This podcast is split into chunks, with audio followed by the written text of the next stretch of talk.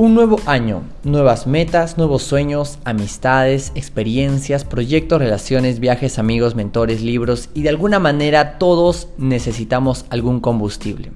Sin la ayuda, el consejo y la inspiración de otros, los engranajes de la mente fallan hasta detenerse por completo y nos quedamos paralizados sin saber dónde ir.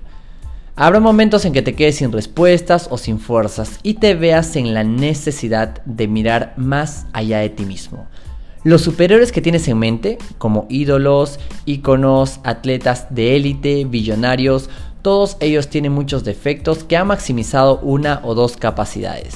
Los humanos somos criaturas imperfectas y el éxito no se logra por no tener debilidades, sino porque encuentras capacidades únicas y te enfocas en desarrollar hábitos alrededor de ellas. ¿Y este año qué habilidades, capacidades o fortalezas te gustaría desarrollar?